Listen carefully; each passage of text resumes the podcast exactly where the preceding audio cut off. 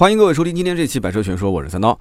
今天这期节目和大家聊一个比较有意思的话题啊，就是关于豪车租赁、超跑租赁的故事啊。有人可能会说，这个豪车租赁不就是婚车嘛，对吧？有什么稀奇的？什么结婚啊，找几台豪车当婚车，呃，奔驰 S 啊，宝马七系啊这些当个头车，后面呢跟几台可能稍微档次稍微差一点啊，像奥迪 A 六啊、奔驰 E 啊，或者说啊，就像我之前。也坐过一段时间婚车，对吧？我的那台奔驰 C 啊，当时我表哥工作比较轻松，早上一早就开着这个车去跑婚车。哎，你还别说啊，一个月有的时候也能赚个一两千块钱。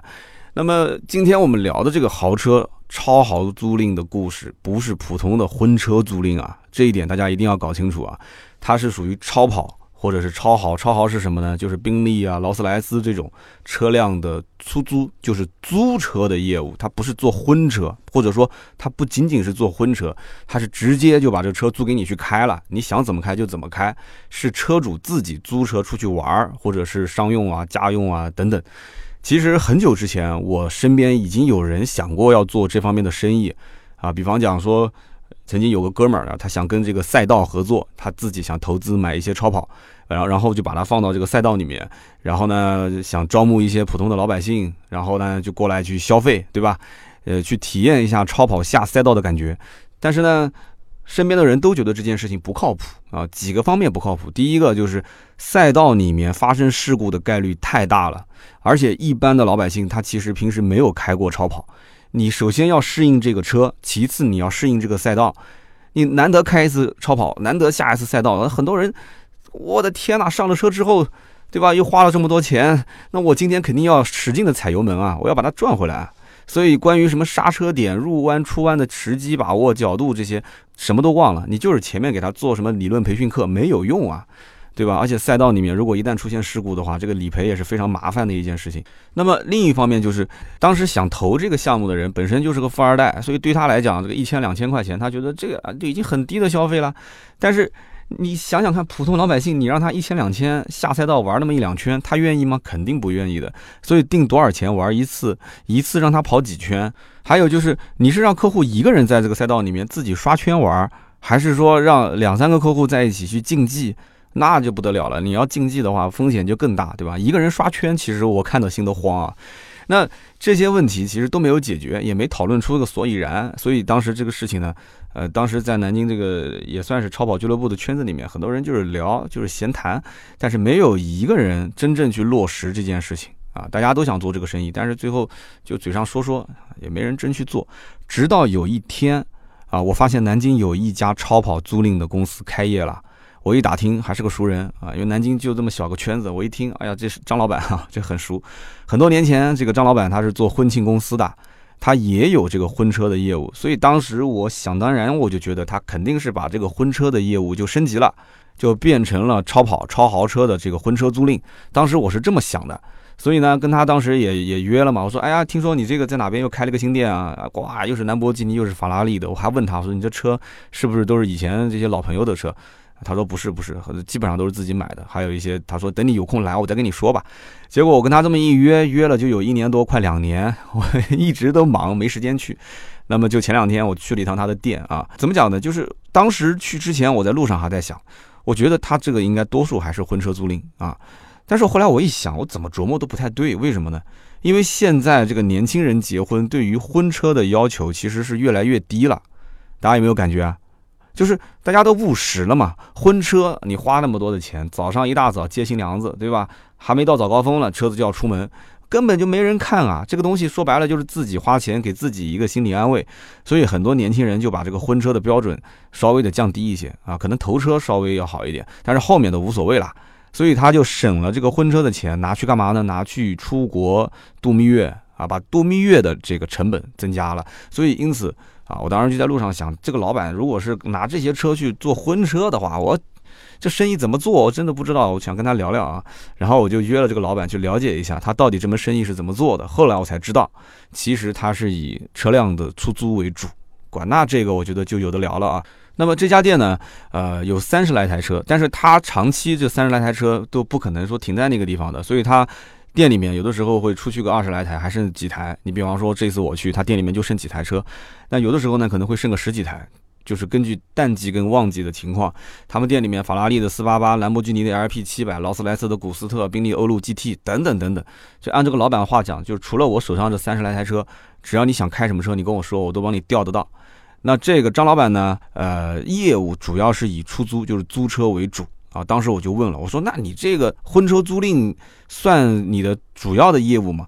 然后张老板就说啊，这个婚车的业务占他整个业务的百分之二十，其实都不到。那么为什么呢？其实一方面啊，就是婚车需要超跑的不多，那这个就跟我之前的判断其实差不多了。不仅仅是超跑需求量不大，其实连超豪的需求也不大。因为现在你要是租一辆劳斯莱斯的古斯特做婚车的头车的话，那起码是五六千。那么如果是一辆大劳，大劳就是幻影啊，如果是幻影，那起码得一万块钱出头。那么你想，一个刚结婚的小年轻，正常家庭的话，谁？操办一个婚礼，那都是家里面要可以说是拿出非常多的积蓄，谁会愿意花在这上面花那么多钱？那你说呢？有一些啊富豪家庭条件特别好的，富豪家庭条件特别好的，其实对于这种超豪的要求也不会特别多。那么只有一部分，那确实是确实家里条件非常不错。但你要知道，这一部分的人，他有的时候也不需要去租啊。他可能周围的一些做生意的伙伴啊、亲戚朋友家里面都有宾利啊、有劳啊，直接跟亲戚朋友借不就行了嘛？所以，因此这个其实需求量不是特别的大，这是一个。另外一方面呢，就是婚车实际上啊，他需要借人也借车，这个大家都理解，对吧？那么这个店里面，老板自己平时上午可能来的都比较晚，员工呢也就正常九点多、十点钟上班嘛。你平时你要让他说五点多钟起床，你去开婚车，那谁都不愿意的，对不对？而且你出去之后，大家都知道，像这种超豪车肯定一般都是头车，头车还要扎花，所以走的都比较早，所以又又出人又出车又出油，还要赶那么早，所以很多的这些情况下，这员工也不愿意，老板也不愿意。虽然讲说跑婚车有的时候啊，时间相对来讲比较短，公里数相对来讲比较少，感觉好像说哎这钱赚的挺快的。但是你要从这个张老板他的角度去看，就不是这样子的。他会认为说，首先我一个上午其实就花出去了，对吧？那么虽然说啊公里数不多，时间也不多，但是我钱收的也不多啊。他不能像那种租车一样的说一下子要收那么多钱。租车不是按单天算啊，租车很多人一租就是两天三天起步啊。很少有时候租一天的，那么因此在这种前提条件下，你订婚车一般都是提前很多天，甚至提前一两个月就要订了，对吧？那你这个婚车订单如果要是接的话，那你岂不就是说这一天你基本上就不能再动这个车了，对吧？要不然你就是毁约，你这个是可不能毁的，别人是一辈子终身大事啊！你要是放别人鸽子，别人跟你拼命的。所以这种婚车的订单赚的钱不多，但其实是。等于就是把他的租车的业务稍微会有一些那么影响，所以按照他的逻辑，就是除非这个车辆可以完完全全确认这几天是闲置的，他们店也有那种特别好租的车，也有那种不太好租的车，所以他可能会对于那种不太好租的车，哎，你要不拿它做婚车吧，对吧？价值也不菲，是不是？那么如果那几天的话确认这个车空闲，那这个老板是愿意租的，所以这就是为什么他们店里面的这个婚车的业务占不到整体业务的百分之二十的一个原因。那我听他这么一说呢，我觉得也是有道理的。但是这个超跑跟超豪华车的租赁业务，就是租车，难道真的有那么火吗？有那么多人愿意去租他的车吗？对吧？那租这个车租一次要花多少钱呢？租车的手续复不复杂？有没有多少钱的押金要交？然后这里面。对吧，老板你也怕我把车给开坏了，我也怕把这个车给弄出了一些什么问题，对吧？这双方之间，这不是一个十来万的车吗？大家就是哈哈一笑，相同一笑泯恩仇。这个都是上百万的、几百万的车，甚至上千万的车，所以我当时就有很多的疑问啊。我相信听到这边很多人也有很多疑问，不要着急啊。我跟他聊了一下午，这些问题我都得到答案了。张老板当时呢就指着这个窗外就跟我讲，他说：“你看我现在外面有几台车，他说我的车都是停路边的。”我看了一下，他其实在家的车不多，也就大概在五六台吧。那么他大部分的车，在我跟他那天下午喝茶的时候，都已经租出去了。当然了，在说话的过程当中，陆陆续续也回来了一两台车。那么张老板当时整个下午手上都一直在拿着手机，他说一直跟我抱歉，说不好意思，我这边手上的这个业务一直不断。那我就问他，我说你你现在这个为什么所有的事情都要你亲力亲为，你就不能安排一个专门的人去对接这些客户吗？就像我们这个买摆车的业务一样的，我们虽然公司小，但是我们也有盾牌，有在线客服，也有对接到我们的买摆车的专业的这个工作人员。他说，哎呀，这个里面就比较复杂了啊，说你等我把这个信息回完，我再跟你讲。他呢其实是可以安排人对接的，这里面的事情呢也可以去教会那么一两个人去打理，但是他不放心啊，他为什么不放心？其实这就存在一个对于客户的信用审核的过程，这就跟我觉得放贷款是一样的，就跟那些放贷款的公司一样的，他其实放的是车，他放的不是贷款，怎么去判定一个客户的信用？也就是他的这个征信你怎么去查？这个不是说你能不能还得起这个车，这个其实首先要看他确实有没有这个资质，就是万一这个车辆出现一些问题之后，他能不能赔得起，这是一个资质。第二个就是你要打探他的这个实际的驾驶能力，他对于超豪车的这种熟悉程度，他对于车辆的熟悉程度，对吧？最终判定这个客户的信用以及他的这个实际的超跑的驾驶能力之后，再决定这个车是不是租给他。还有一个就是收多少的押金。当时我就有点疑问啊，我说你这个押金的多少难道没有固定的标准吗？你比方说这辆四八八，对吧？那该收多少钱就收多少钱吧。然后他就跟我讲，他说我们这边呢是没有这种价格的恒定标准的，那么主要是根据客户的信用情况以及刚刚我讲的，就是他对于超跑的熟悉程度。那么这个行业本身也没有什么价格标准，就大家都是看着给，我不可能说出一个什么价格公示牌放在墙上啊，这个车租金是多少钱，押金是多少钱，没有这个说法。全国做超跑、超豪租赁的其实本身就不多，南京就他这么一家，所以对于客户的这个资质的审核方面，现在基本上就是张老板一个一个聊，亲力亲为。那聊什么呢？其实聊来聊去就那么多东西啊，你哪里人啊？啊，是不是本地户口啊？呃，你什么工作啊？家里面是做什么的？你有没有固定的房产啊？是不是你名下的房产？虽然也不是用来做抵押，它其实就是看他的这个固定资产，包括他的这个整个的环境、家庭环境、经济环境。他的资质，呃，也会问他你现在开什么车啊？啊，就有没有跟这个老板有共识的一些朋友？那他可以从侧面去打听去了解。他如果说这个人本身就是一个超跑车主啊，然后呢也开过超跑或者曾经是超跑车主，他对这个超跑车辆啊、超豪车辆的了解程度也很高。你比方说我们俩聊天啊，你说哎法拉利我之前开过，我两年前我就在美国买过一台，然后怎么怎么怎么，他对这车确实很熟悉很了解。那么这种客户的话，押金其实可以少收。这里面没有固定的标准，反正就是跟老板聊啊，你把这个老板给砍晕了，老板可能不收你押金都有可能啊。然后我就问老板，我说那这个客户跟你胡吹海吹，对吧？他特别能砍，他也特别懂车，但他其实就不是一个经济条件特别好的人，他也不是本地人或者怎样。那这种你不能光是听他嘴上讲啊，你怎么核实呢？啊，张老板就跟我讲，他说有一部分他是要真的去看他的房产证啊、驾照啊、身份证啊、户口本啊这些啊，包括银行流水，就打一下也很方便嘛，对吧？但是呢，大部分其实他不看，大部分其实就是一个身份证、一个驾照，直接带过来复印一下，然后你交完押金、交完这个钱，就直接可以开走了。所以我在想，其实这就是张老板的最原始的，叫做什么人肉风控系统啊。所以这是个比较原始的人肉风控系统。我呢，当时就指着窗外的那台法拉利四八八，我就问老板，我说那这台车子租一天多少钱啊？老板跟我讲八千一天。一台法拉利四八八，我说这个价格不便宜啊。他跟我是这么说的，他说这个呢，一个是看车辆的价值，二一个是看它的需求的量。因为法拉利的这个是硬通货，就来租车的基本上都是冲着法拉利来的。然后四八八又是新款，所以这个车呢相对来讲就比较贵。他说，那你要如果光是想开法拉利，你无所谓新款老款，那还有辆四五八，四五八便宜啊，四千块钱一天。所以呢，我就就问了好几款车的价格，包括那个兰博基尼的这个大牛。大刘也是七八千一天，然后我就问他说：“那那个小牛呢？”他说：“小刘六千块钱一天啊。”我就知道就这么个标准啊。那么我就问他这个店里面什么车最便宜啊？他跟我讲，想了半天，他说：“这个店里面我们家七幺八那个 Boxster 啊。”我说：“那这个车多少钱？一千五一天。”我说：“那最贵的是什么车？”他呵呵一笑，他说：“最贵的，最贵的嘛就面议了。”哎，我说也不要面议了，你大概透露一下。他就跟我讲了这么一个故事。他说曾经有一个客户想租拉法。拉法啊，还不是什么人都能买的。他要租拉法自驾游，两千多万的车，市场行情是租一天三十万左右啊，你没听错啊，租一天大概在三十万左右。那么客户呢，大概当时是要租七天左右，也就两百多万租七天出去自驾，这个包括来回托运的费用都算他的。但是呢，这个联系上了这个拉法的车主，人家拉法车主不同意啊，人家不差这两百多万啊，关键是能买得起两千多万车的人就不差这两百多万，对吧？所以呢，这个老板当时也在想，就他承担的这个风险也很大。那这个你想，押金收的肯定会比较高。就万一这个车辆要出问题的话，那中间涉及到的这个折旧啊、赔偿啊这些，一会儿后面我会说啊，怎么去计算。所以说，当时有客户真的愿意掏两百多万去租这个车，这不是来说随便问问玩玩的。但是呢，拉法车主不愿意租所以这件事情就黄了。但是这个张老板呢，当时有点不甘心啊，觉得这也是个大客户，所以就问他，他说你能不能退而求其次，我帮你去租一台迈凯伦的 P One。啊，听到这里，我估计很多人头上的汗就出来了啊！退而求其次，租一台 P One，P One 一千多万，这个也是超跑，就不用说了嘛。他要不是超跑，那什么车是超跑呢？三大神车之一嘛。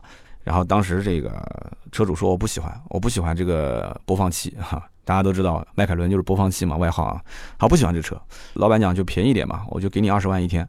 他说不行，我不要，我不喜欢，你就十万一天我都不租。然后这事情后来就这么黄了啊。那么我当时听到这边，我就觉得这个生意真的是有点意思啊，这和我想象当中的那种婚车租赁的业务差别还是很大的，就是不管是在玩法方面，还是在这种消费理念方面，差别都非常大。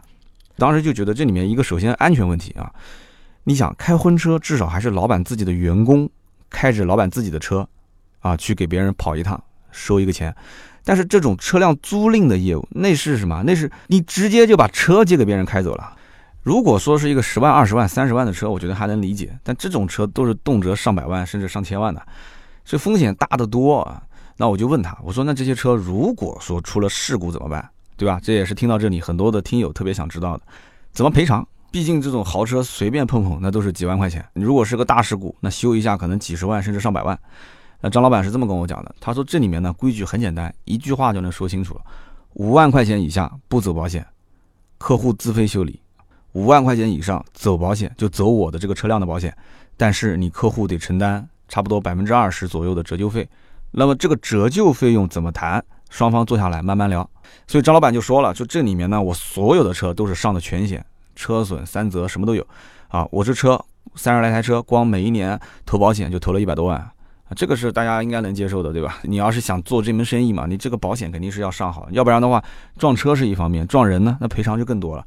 所以这个呢，就是他的一种赔偿方式。大家想一想啊，玩这种超跑，也不是说你有钱你去租，你还得要承担这个后面的。如果说要一旦要出问题的，五万以下是自己修啊，五万以上是要给他谈折旧的。那么一般情况下，如果说你要去租一台法拉利像四八八这种车啊，或者兰博基尼小牛啊这种超跑，首先你得要提前一天跟他先预约，预约一下这个车在不在家。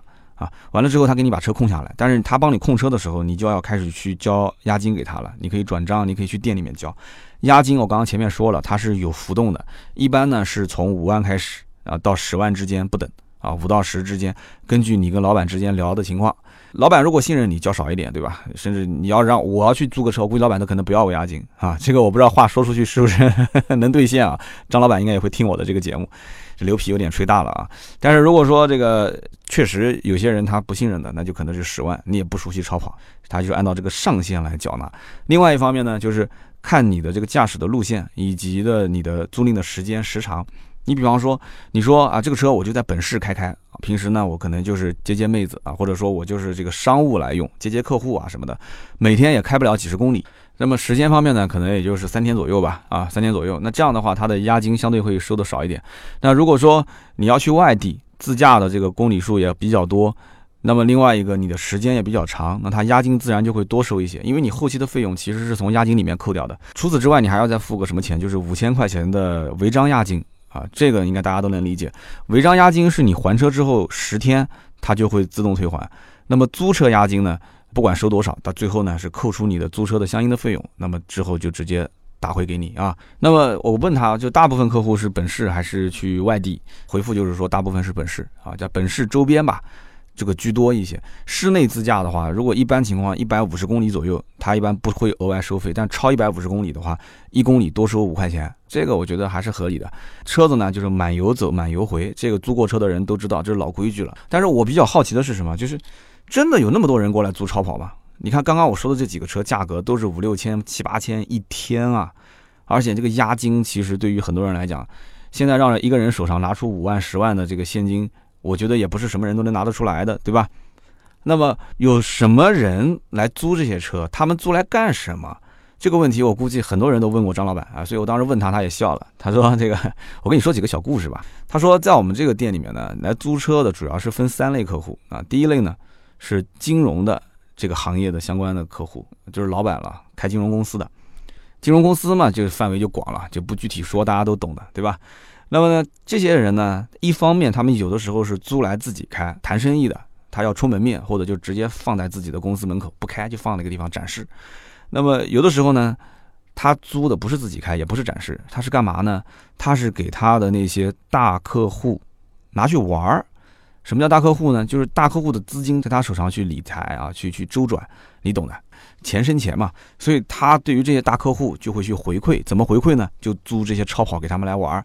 他说他曾经就接过一个订单，一家金融公司的老板啊，一下子就包了四台车，四台车，先是包一个月嘛，啊，法拉利啊、兰博基尼、玛莎拉蒂，反正就几台车同时租，租完之后呢，就给他那些大客户去玩。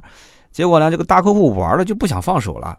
啊，就是反正轮着玩吧，就我玩完就换给你，换给你再换给我玩，反正就这么四台车，然后不放手，他们金融公司呢也不好意思跟他要回来，那怎么办呢？那就续租，那结果续续续续到最后续了多久呢？续了半年，大家可以算一算啊，这什么个概念啊？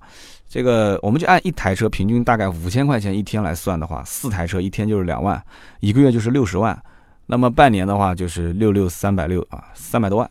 那肯定最终给他打个折嘛，这种大客户对吧？三百多万，你想半年，他基本上老板几台车的成本就回来了是吧？所以说我就跟他讲，我说你要如果天天遇到这样的客户，那我估计你这条街啊，可能就不是你一家在开这个超跑租赁店了。那大家都这么玩，然后张老板也是这么说的，他就苦笑啊，他说这个哎，你也知道这两年金融行业不景气，他说我们这个行业其实真的金融客户就是他的大客户啊，但是现在这个客户就是少了很多。那么第二一类是什么客户呢？第二一类就是海外留学，或者有一种人是什么样的呢？就是在国外居住个大概半年，然后在国内大概住个半年，就是两个国家甚至多个国家之间来回跑，啊，他国内也有业务，国外也有业务，那他可能就是南京人，他就住在南京，呃，老家亲戚朋友啊都在南京，所以呢，像这种人，要么就是像留学生回来，有可能家里面不给买。对吧？你就买个普通的车开开不就行了吗？你买什么超跑？家里不给买，但他就是有这个实力，对吧？他零花钱很多，那怎么办？那他就想租个超跑来开。国外可能开的这个超跑，好多留学生家里条件好的，在国外买超跑，但是在国内他就不敢开，他觉得太高调，至少他不敢买。所以呢，他回国之后，有的留学生他接触的这些人群条件都比较好，他可能自己平时没个车也不方便，可能身边这些朋友有的高调一点的，开的就是超跑，对吧？所以他就回来就租个超跑开一段时间过过瘾。那我当时心想也不对，现在海外留学生回国的我也认识不少，也不是个个都土豪啊，很多这个留学的门槛也很低，很多留学生回来之后也就买个十几万，可能二十来万的车开开，他们真的不是因为低调，我觉得有的留学生真的就家里条件不允许，真的就这样啊。那我个人觉得留学生回国租超跑，应该第一个，呃，数量不多，第二个呢，就是相对来讲的话，时间也不会很长啊，也就是过过瘾也就过去了。这个老板当时也笑，他说：“你分析的其实是对的，这个里面大多数还是属于那种就是两三个国家之间啊来回居住，一般都是两个国家之间来回居住，然后呢，在国内有一些商务需求，就是他其实租超跑也好，他租这个超豪也好，他其实是有一些这个商务的需求，商务需求其实想法跟这个自己买来开买来玩的想法就不一样了，因为他的这个想法是什么呢？我是用这个钱去赚更多的钱。”撑门面、接客户、谈订单的，所以因此呢，这个商务用户相对来讲居多一些。两个国家来回跑，在国内他还不愿意买台车长期闲置，那又需要一些豪车撑门面，那这一类用户。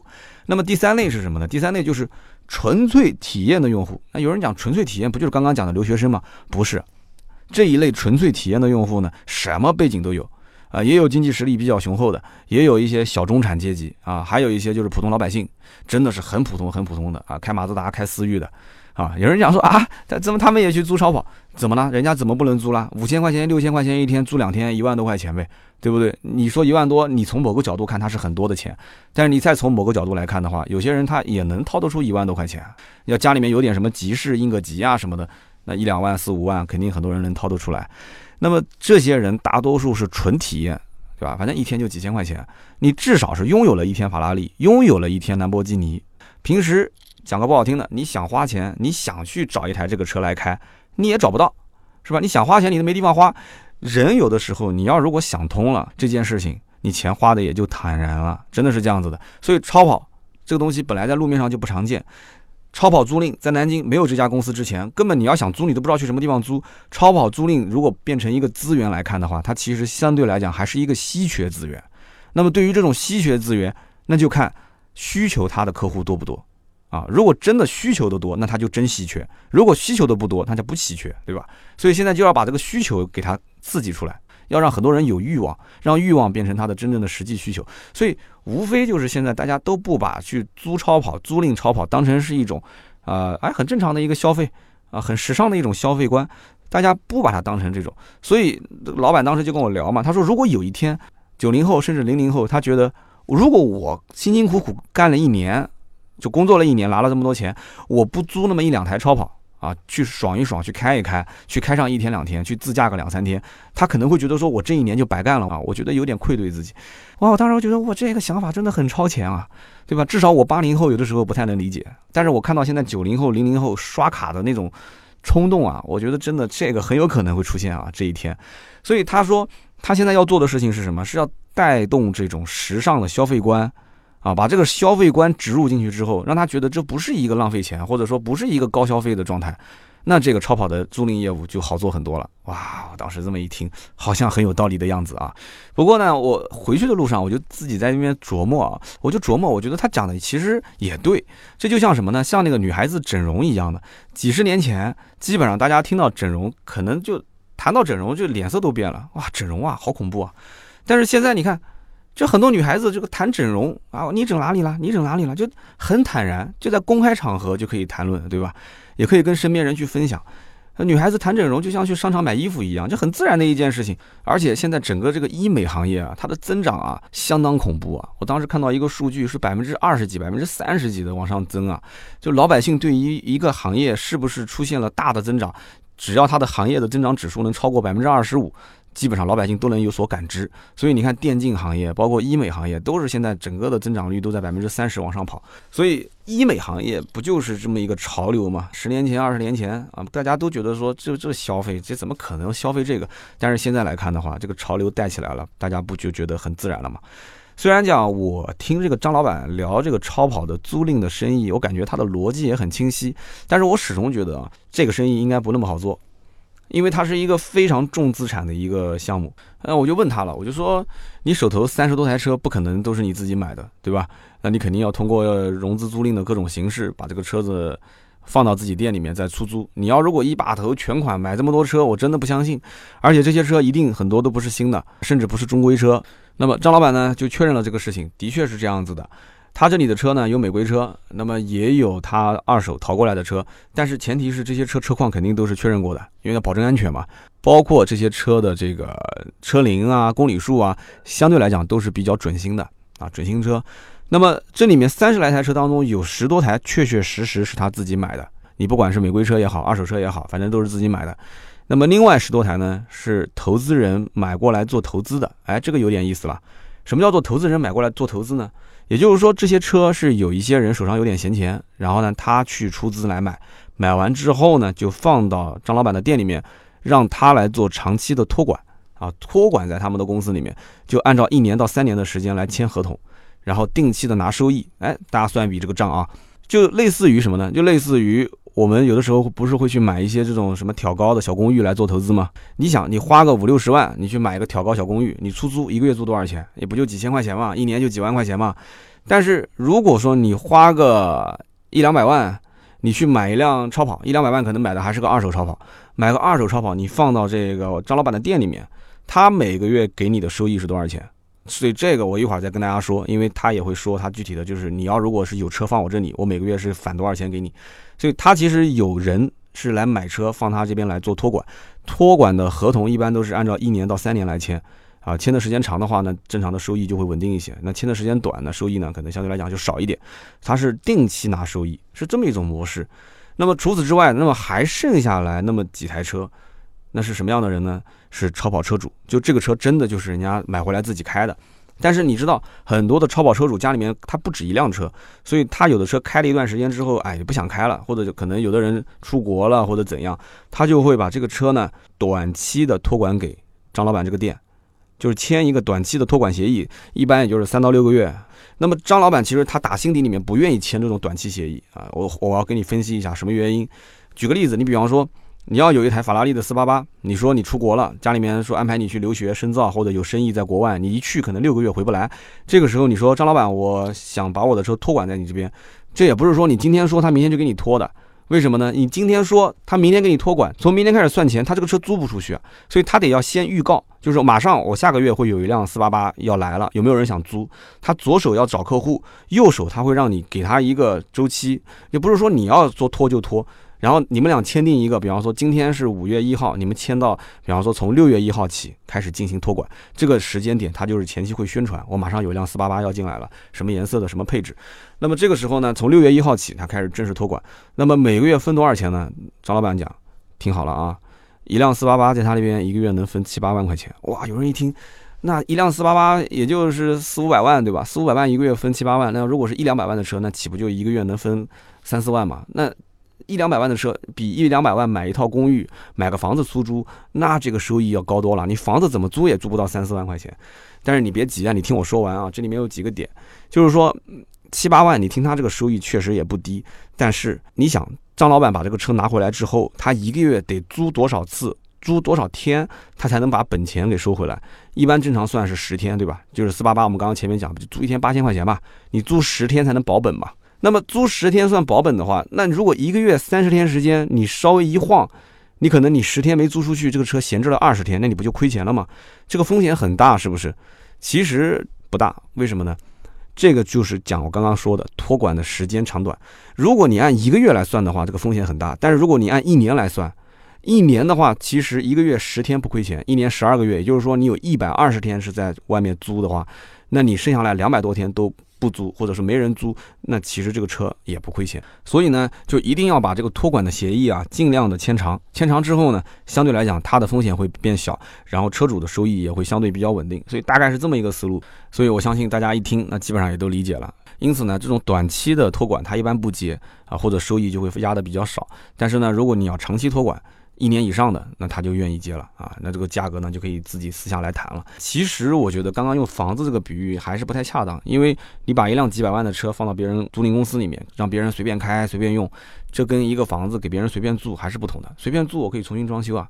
但是你的一辆车给别人随便开，那这感觉是完全不一样的。所以你也不要觉得说，哎呀，感觉这个收益还是挺高的。其实啊，这个我觉得是思维角度的问题。当我们真的是到了买法拉利、买兰博基尼的那个阶段的时候，你就会发现，一个月那几万块钱，这些车主其实真的不当钱来看的，完全是看他对于这个车到底是怎么认知的。他认为这就是现在变成了一个他已经过气的玩具了。对吧？家里面人又不让买新车，这一款老车他也不愿意开。这种人，我觉得租出去的可能性更大，而不是说他完全就是为了冲着这点钱租出去的。我个人是这么分析的。我跟他当时聊，张老板也是同意我这个观点。其实通过和这个张老板聊天的过程，我就发现，还是有很多人的消费观念跟我们是不一样的。他们可能就是更需要超跑和超豪的这种体验。而对于这个什么租金一天八千，一天六千，他们其实有概念吗？你说有也有，但你说没有也没有。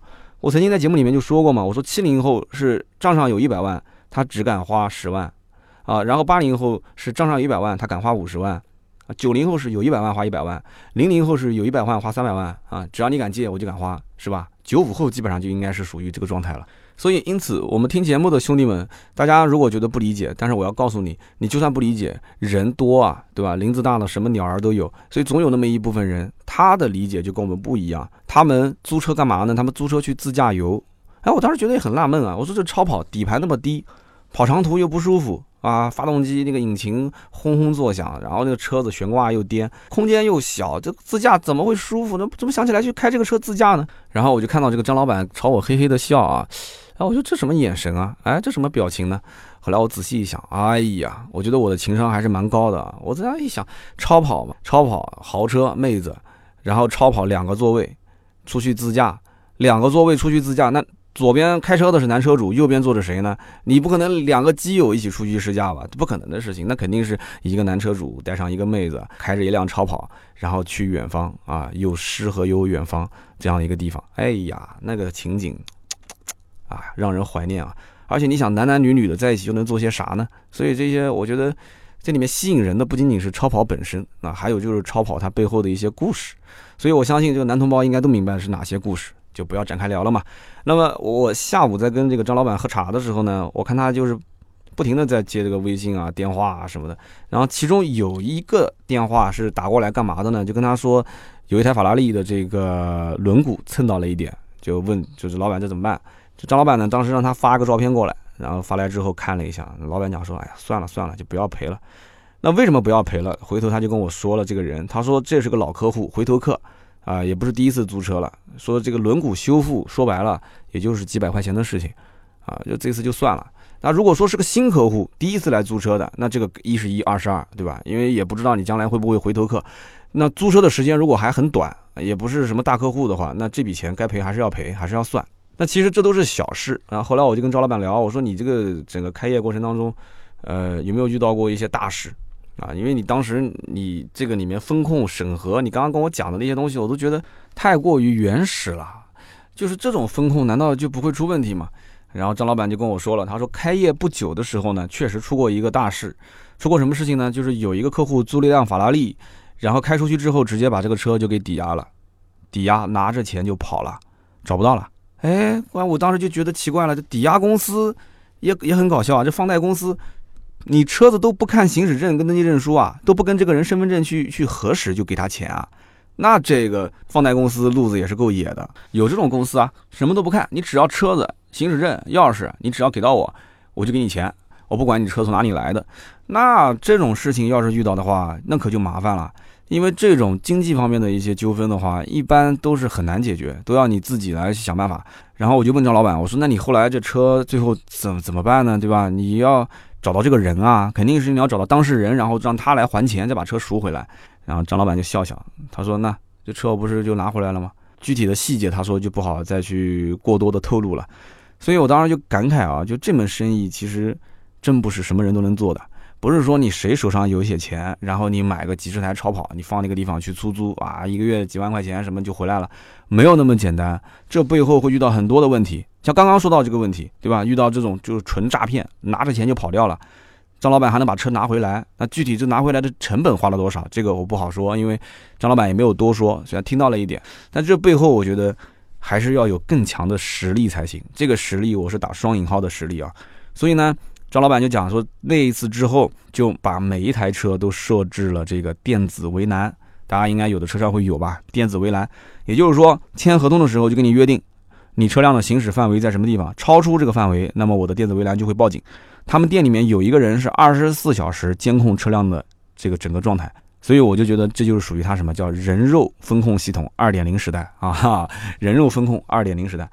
所以关于超跑的租赁业务呢，我相信大多数的人可能都不太熟悉。说实话呢，我去和张老板聊天之前，我思想的这个意识也就是停留在跑婚车、租婚车这个层面，就没想到这背后其实是一个新的生意模式。虽然也只是传统的租车业务，但是你要知道，这个租车业务背后涉及到的不仅仅是租赁的这个资金的风险。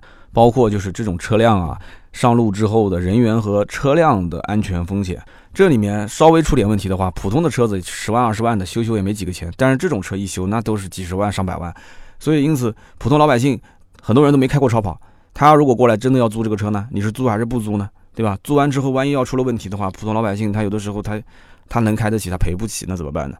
所以你看某一个这个私家车的租赁平台。他就明确注明是一百五十万以上的私家车不接受注册，啊，应该私家车租赁平台现在也不多了嘛，就四个字的那个，一百五十万以上私家车不接受租车，为什么？因为它就是要规避这个风险。那么好，今天这期节目呢，我们就聊到这里啊。关于这个超跑租赁的业务呢，我不知道大家还有什么问题想问啊？如果有想问的，你都可以在我们的节目下方留言，那么我也会回复大家。那么另外就是，你觉得超跑租赁会会像我刚刚前面说的这个医美整形一样，就成为今后年轻人的一个消费的趋势吗？时尚消费趋势吗？再或者说，你会有愿意花几千或者是几万块钱租一台超跑啊，花几天时间带着一个妹子去自驾游吗？你是这样的人吗？很想去问问大家。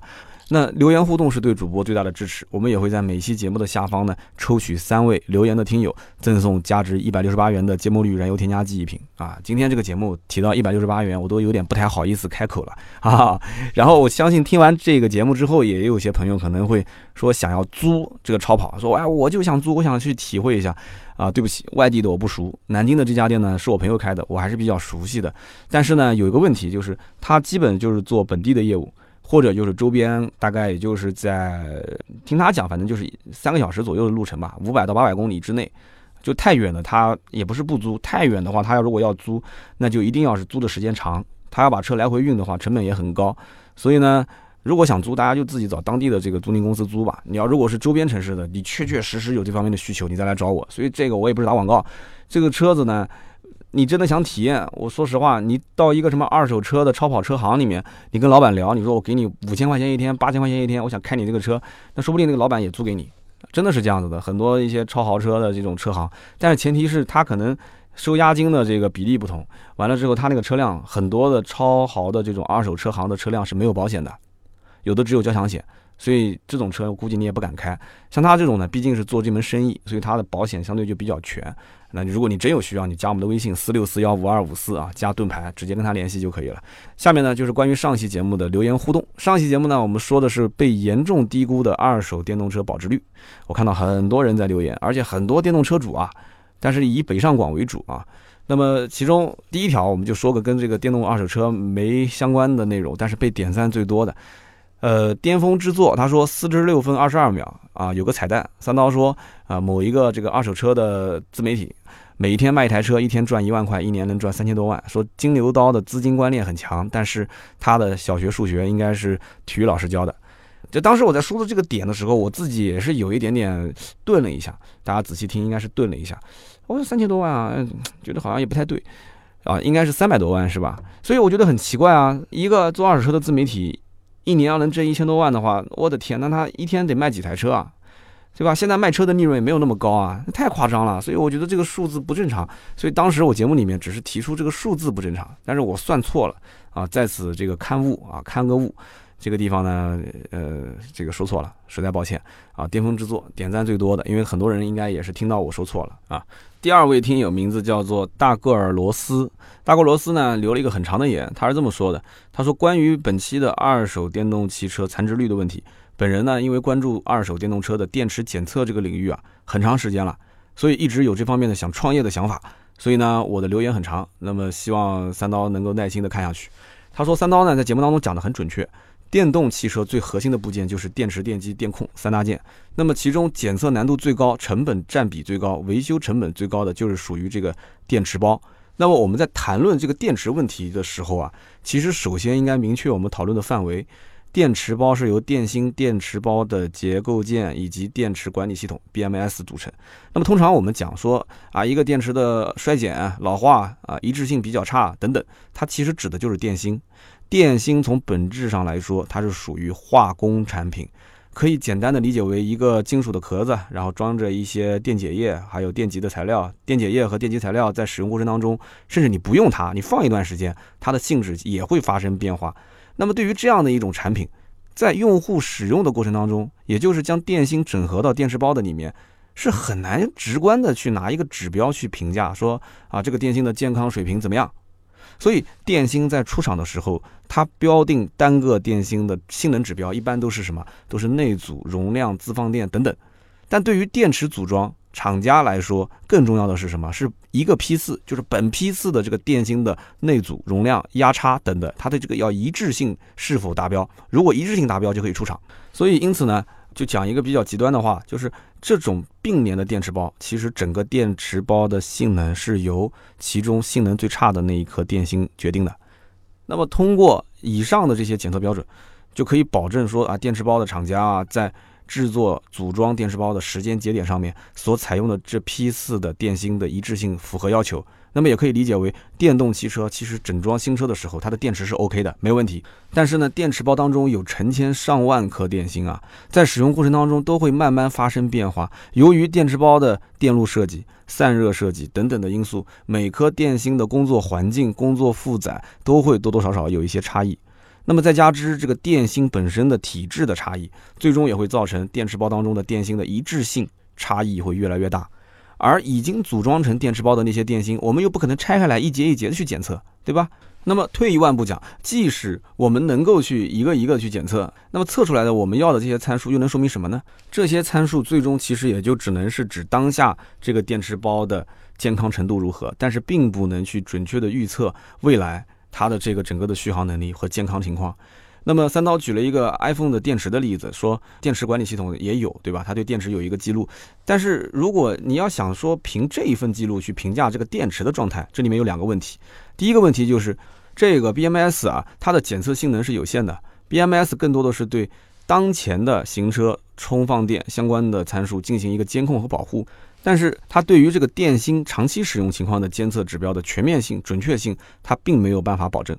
第二个就是 BMS 是电池包若干节电芯的一个相当于是管家系统。那么这个管家系统它负责什么呢？指挥电芯工作，并且对他们的工作进行一些记录。但是这一个负责记账的管家，他的上面的老板是谁？他的上面的大老板是主机厂，也就是生产商。那么我们可以这么理解，就是说 BMS 的这个数据其实是可以根据人为的设定方式来进行记录，或者说是进行评估的。那么你的电池的健康状况到底怎么样？你通过这个 BMS 来界定它，但是它可以人为设定啊，所以它这些数据是可以修饰的，可以修改的。这些账面的数据是否真实，是否允许用户真实查阅，这个其实也是由这个主机厂来说了算的。所以现在面对这种二手电动车的市场时候，大家都说这个电芯很重要，但是电芯的真实状态和未来的预期其实是很难评价的。他说我之前确实有过这方面创业的想法。就是在不拆车的情况下，使用一个独立的仪器设备。他说绝不偷懒使用 BMS 的数据，他不相信这个。他说我想用这个设备去评估整个电池包的状态。他说我也不敢去奢求去探索每一个电芯的状态，但是我能把它整体的电池包状态给检测出来。那么同时，我基于 APP 或者是车联网或者是服务网点积累各个品牌各个车型的电池包的使用数据，通过这些数据的对比，给当前的车辆在它这个产品群当中。属于什么样的一种状态，给一个评价，这样的话给客户作为一个参考。但是我能做到的也只是数据匹配和风险概率的一个提示，仅此而已。锂电池在我的眼中是一种不太稳定的化工产品，安全风险永远都是存在的，在使用过程中风控意识还是一定要有的。那么这么长的一段啊，就这位兄弟啊，我后来加了他的微信，我问他，我说你这是汽车厂家的相关的工程师还是？你是这方面的发烧友，结果他告诉我他是一个做医疗行业的，那这个真的是跨界跨的有点大了啊！所以呢，我觉得他想创业，而且他想的这个点啊，跟我那期节目里面说的这个点真的是不谋而合。我呢给。几点小建议啊，第一个就是这个想法真的非常好，这个思路通过我的节目传播出去了。如果有这方面的相关的，不管是投资的也好，或者是二手车行业的大佬也好，如果有听到的话，我觉得可以从我这个平台啊，我可以引荐大家在一起来传个角儿，大家一起聊一聊。就这件事情，我觉得真的是，我不敢说是商机，但是至少这里面真的是有活可以干的，真的是可以去做的。但是怎么做？这里面需要大量的资金，包括他最后提到这些设备，包括这么多品牌车型的一些参数的收集。这就跟当年其实二手车行业在做互联网化的时候，每一台车它原始的车漆面的这个标定数值是多少？因为你撞完车之后刮了这个叫原子灰嘛，就刮了粒子之后你再做漆，它其实这个原子灰厚度是不一样的。所以当时所有的出厂的标准的油漆的这个数据指标。曾经是有很多平台是去采集过的，这是动用了大量的资金、大量的人员，投入了不计其数的这个时间、金钱，才得到了一个完整的数据系统。所以这个其实也是一样的，有了对比，有了参照，你才能知道它到底是健康还是不健康。所以上面这一位叫大个儿罗斯，我觉得真的洋洋洒洒这么多字，我觉得真的我们这个节目也是起到一定的作用了。带大家一起啊！我先抛个砖，然后抛砖引玉啊。那么下面这一位听友，呃，第三位也是我们的老听友了，叫做史是诗是史啊，这名字也是挺绕口的，历史的史啊。然后呢，他留了很长的言，他是个威马的车主啊，说了自己的威马的一些驾驶的体验，分享了自己的一些经历。那其他的我就不读了，我就读一段他的提问。他说。呃，未来的十五到二十万，你三刀，你不是要买这个区间的电动车吗？他说我有个想法，就是电动车的高端是有特斯拉有未来的，但是呢，在做中低端的这些品牌，其实也在想往高端走，但也比较难。不过老百姓大多数还是考虑十到二十万区间的车，所以这个市场肯定是很大。但是目前来讲，二十万其实都可以买到像奥迪啊、宝马啊这些豪华品牌了。那么自主品牌的电动车，它凭什么去瓜分这个市场呢？听好了，是自主品牌。电动车，因此他跟很多人也讨论过，都有一些分歧。那他想听听我的看法。其实我的看法很简单，第一个点，中国限牌，这是一个大的环境无法改变，限牌就导致这个里面肯定有人要消费插电式混合动力、纯电动的这种车型。第二个就是买车的这个思路是完全不一样的，奔驰、宝马那是一个思路。然后买纯电，这也是个思路。我最近在研究买纯电车的时候，我就发现，我现在整个这个人啊，看了那么多的视频，看了那么多的图文之后，就整个这个人的思维逻辑都跟以前不一样了。我现在就想的就是用的什么电芯啊，然后它的续航里程是多少啊，多少度电啊，啊，完了这个车的电机是哪个厂家提供的啊，等等等等。就是我现在感觉啊，我在研究这个电动车的时候，就像在买一台电脑。像在买一部手机，而不像是在买一台车。就是这里面，不管是看各种数据指标也好，还是去研究它的这种我实际将来在呃使用过程中的一些成本问题什么的，我整个的计算的模式和思维的途径，根本已经是抛开了。我感觉是有一点抛开了这个品牌本身给我带来的东西。也就是说，我可能更注重的是这个产品给我带来的体验。这真的是很像买手机、买电脑这种东西。你想，我如果是买一台传统的燃油车，买个奥迪也好，宝马也好，或者是大众也好，我看到这台车，哦，这是一辆大众的高尔夫，我第一感觉啊，大众高尔夫嘛，对吧？两厢小钢炮嘛，然后我就开始可能对它的有些特点我要认可，我可能就接受它。我要对它的某一些点我不认可，我说它空间小啊，配置低啊，价格高，那我就不认可它。那我再看那个车啊，这是一台奥迪 A 六啊，就是可能偏商务的这个车。那偏商务的话，那可能造型呆板一点，我也能接受。内饰啊，各方面中规中矩一点，我也能接受。啊，那是辆奔驰啊，是辆奔驰的 E 啊，那这个奔驰 E 呢要一定要豪华嘛啊，我就看它的豪华的内饰、豪华的中控、豪华的做工。但是你看我现在在看这些电动车的时候，我就感觉有的时候我看看看看看看，感觉就每个车给大家的体验不同。它可能是车机的体验不同，人机互动的体验不同，也可能这个车的整个的这个内饰的氛围也好，或者是那个车子的这个驾驶的感受也好啊，这边多一点小的创新的功能，那边多一点小的创新的功能，所以在这个行业里面，真的是我觉得潜移默化的让很多的消费者的。思维的角度和思维的路径开始发生了一些变化，所以我不说嘛，不买车你根本就没有发言权。你只有当你要真正买车，作为车主要开始真金白银掏钱去消费的时候，你才会发现这里面其实有很多东西不是你想的那样。我觉得买一台电动车的感觉真的是跟买一台这个燃油车的感觉差很多。所以呢，就回到刚刚这一位就是史实史史史的兄弟他提的这个问题上来讲，就是十到二十万啊，很多一些可能奥迪啊、宝马啊也有。宝马的一系三厢，奥迪的 A 三，但是这两个客户群体，我觉得完全不重叠。你说互相抢对方市场，绝对不可能的。但是呢，这里面有个逻辑，就是十到二十万的宝马和奥迪的车主，如果在增加的前提条件下，新能源的十到二十万的自主品牌的车主也在增加的话，那我就想问了，那这里面是把谁的市场给吃掉呢？大家想一想。其实吃掉的就是合资品牌的 B 级车的市场，所以现在你别看是雅阁、天籁、凯美瑞、帕萨特、迈腾这些车看似比较好卖，但是往后走这种中型车啊，二十万上下的品牌又不是像奔驰、宝马那么强势，又不像纯电动车那种啊，又很时尚、又很新颖、又很有科技感的，他们日子会相对比较难过。包括现在 SUV，其实整个市场也相对来讲也没有以前那么热了，所以这部分人群会流失到这两边去。啊，成为他们的一个增长量。好的，那么以上就是今天节目所有的内容啊，也希望大家对于我的节目当中说的一些观点啊，提出大家自己的一些想法，也不一定我说的都对，对吧？说的不对的地方，欢迎各位批评指正。那么以上是节目所有的内容，如果需要联系我们去咨询新车或者是二手车的售价，那么大家都可以加我们的微信四六四幺五二五四啊，私人微信号四六四幺五二五四。好的，我们周六接着聊，拜拜。